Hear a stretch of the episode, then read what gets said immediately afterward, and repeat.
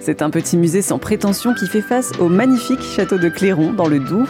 Le musée du Taco montre au public comment les villageois et les habitants de zones rurales se déplaçaient au début du XXe siècle. Marie-Claude Jouffroy anime les visites guidées de ce musée.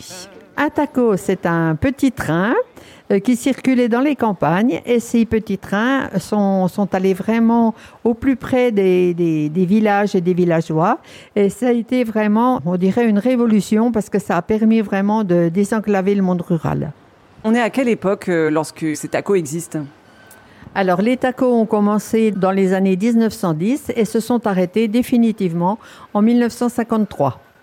Quel itinéraire faisait-il ces tacos-là Et puis, est-ce qu'il euh, reste des traces actuellement de ces anciens itinéraires, par exemple? Alors les itinéraires, c'était vraiment, comme je le disais, en pleine, en pleine campagne.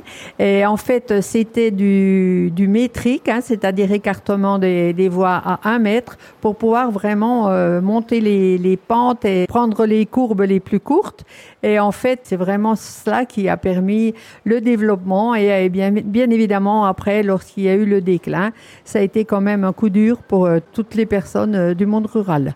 Et donc, euh, ces tacos, où est-ce qu'ils emmenaient euh, ces habitants de zones rurales alors, ça a permis donc aux, aux habitants de zones rurales euh, de se déplacer parce qu'à ce moment-là, il n'y avait pas énormément de moyens de locomotion, hein, d'aller sur les foires et marchés, euh, de transporter euh, souvent leur production, d'avoir des échanges donc euh, avec d'autres régions, d'autres départements. Par exemple, nous avions sur la ligne qui nous intéresse plus particulièrement, Besançon, Amathé-Désigneux, prolongée jusqu'à Pontarlier, euh, une partie euh, de nos entrepôts qui étaient sur Besançon, mais qui euh, réservés aux tacos de Haute-Saône.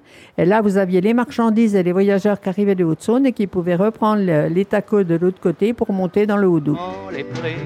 Le musée du taco est donc situé à Cléron en Franche-Comté. Il est ouvert les vendredis, samedis et dimanches durant tout l'été et sur réservation le reste de l'année.